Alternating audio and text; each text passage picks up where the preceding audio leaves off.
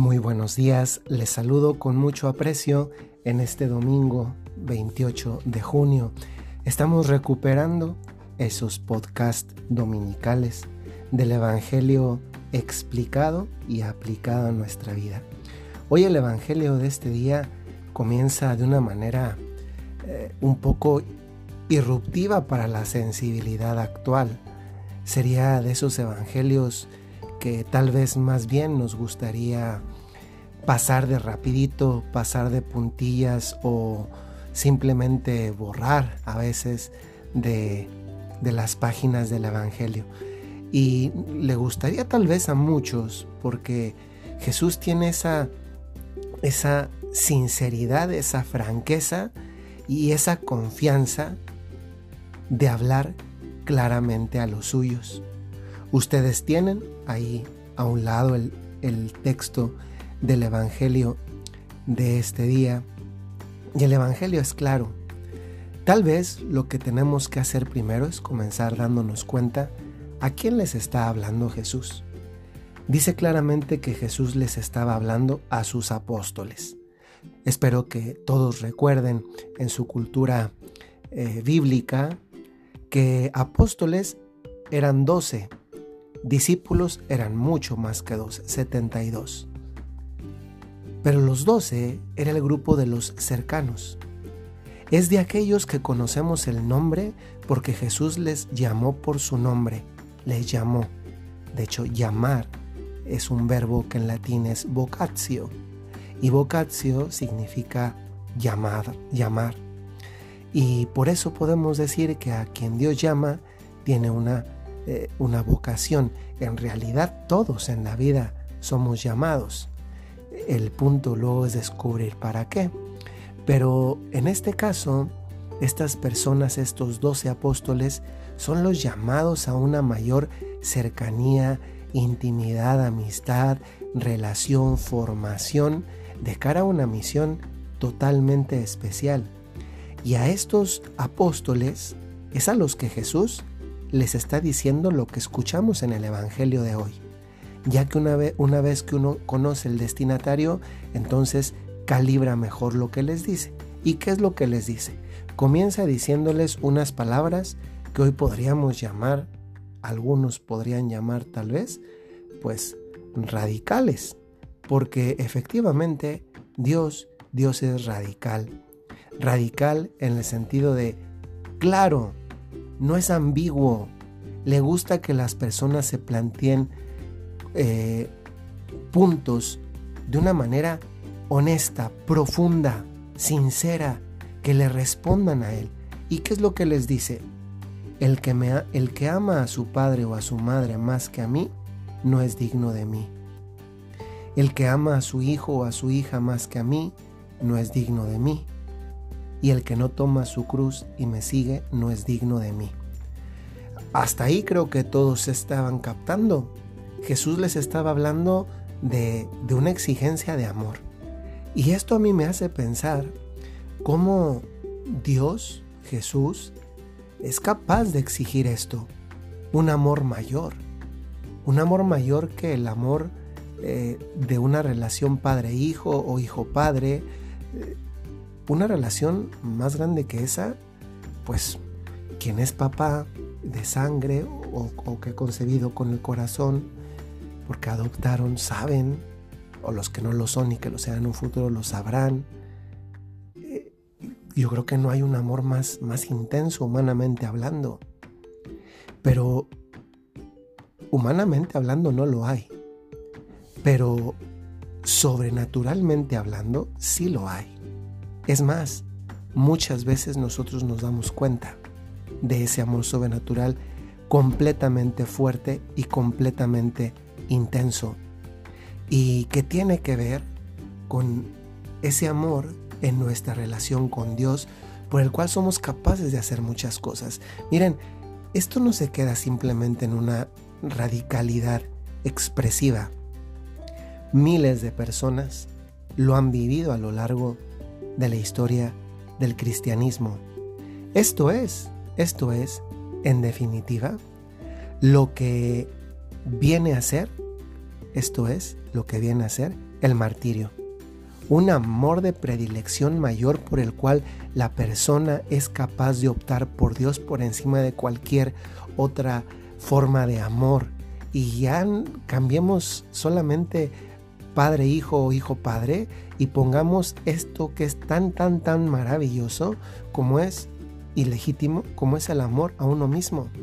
No hay cosa más instintiva, no hay cosa más instintiva que el amor de, de la propia vida, lo que podríamos llamar legítimamente y claramente una autoestima. Sin embargo, Dios pide esto no, porque quiera hacernos poner en contra de alguien y menos del padre o de la madre. Existe el cuarto mandamiento eh, y todos lo somos capaces de recordarlo. Y luego el amor al prójimo como un mandamiento que él también da y en ese prójimo están los hijos, los padres, los hermanos, los esposos, etcétera, el prójimo en definitiva. Es que el planteamiento no es que Dios quiere eh, ponernos en contra de alguien. El planteamiento es que Dios sabe que cuando tenemos un amor donde Él ocupa el centro, todos los demás tienen la seguridad de que son recta y justamente amados y, con, y también con el plus del amor verdadero que la otra persona merece. Porque muchas veces nosotros no somos capaces de dar al otro el amor que de verdad merece. Y cuando Dios me sitúa en el ámbito de yo amarlo a Él, soy capaz entonces, porque ese amor me orienta es como una brújula y como un termómetro, me hace capaz primero de darme cuenta dónde estoy en el amor a esa otra persona, los hijos, los padres, los hermanos, los amigos, etc. Pero no solamente me ubica en ese amor, no solamente me orienta ese amor debido a la persona que me rodea al prójimo. También me hace darme cuenta de la intensidad y la claridad de ese amor. Por eso, esta exigencia del amor de Dios, que nos lo puede pedir porque es Dios, porque es nuestro creador, es que esto es algo que no se nos debe olvidar. Me lo puede pedir porque Él, me creó. Y, y por tanto entonces también yo soy capaz de darme cuenta que se lo puedo dar porque Él es mi creador. Pues que no solamente me creó y me lanzó ahí a la existencia, es que además ha querido tener una relación personal conmigo, una relación personal de amor. Y esto es completamente maravilloso, una relación personal de amor conmigo. Me doy cuenta, descubro en mi vida que soy amado por un Dios que me ha redimido, que ha entregado su vida por mí. Y entonces yo también descubro que por amor, por amor, yo también quiero corresponder a ese amor. Y por eso, volviendo al tema del martirio, más adelante dice el mismo Evangelio, el que salve su vida la perderá y el que la pierda por mí la salvará. Y explico esto rápidamente. ¿Cómo voy a salvar mi vida, la de aquí de la tierra, si estoy perdiendo la del cielo? Porque mi corazón no está orientado a Dios.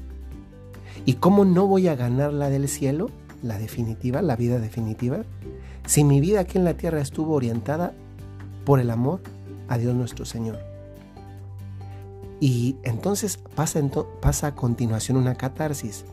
Después de decirle esas cosas claras, ponerle las cosas claras a los apóstoles, entonces ahora sí les dice, quien los recibe a ustedes me recibe a mí. Entonces también ya es consolador el que recibe un profeta por ser profeta recibirá recompensa de profeta.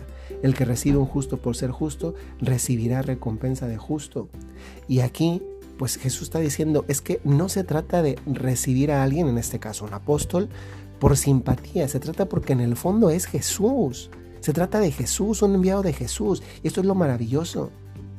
Y finalmente, esta es una parte bellísima que no se nos debería olvidar, quien diere aunque sea un vaso de agua fría a uno de estos pequeños, a uno de estos que son apóstoles de Jesús, por ser discípulo mío, fíjense, ojo, eh, dar un vaso de agua, pero dice la razón por la cual se da el vaso de agua, por ser discípulo mío. Y Jesús dice, les aseguro que no quedará sin recompensa.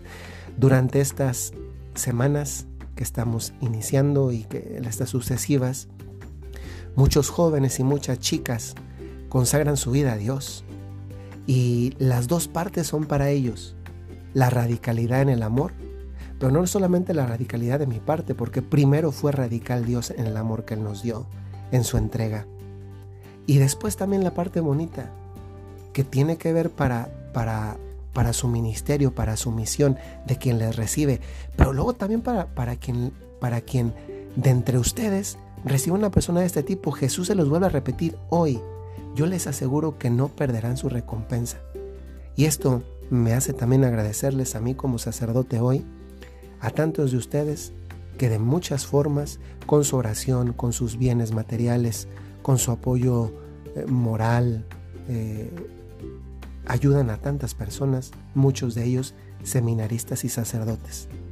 Que no olvidemos hoy, y esto se aplica completamente para ustedes, laicos, lo que Jesús les prometió. Quien diera, aunque no sea más que un vaso de agua fría, a uno de estos pequeños, por ser discípulo mío, yo les aseguro que no perderá su recompensa. Que hoy sepan ver otra vez, poner los ojos nuevamente en esa recompensa de la que habla Dios. No dice cuál es la recompensa. Entonces nos espera un regalo sorpresa. Pero habla de recompensa y Dios no es de los que habla y no cumple. Si Dios lo dice, es porque Dios lo da. Y esto es lo maravilloso. Que el Señor les bendiga y nos vemos estos días de la siguiente semana en las meditaciones casi diarias, a veces no puedo, pero casi todos los días puedo, y los domingos en esto que es el Evangelio explicado y aplicado.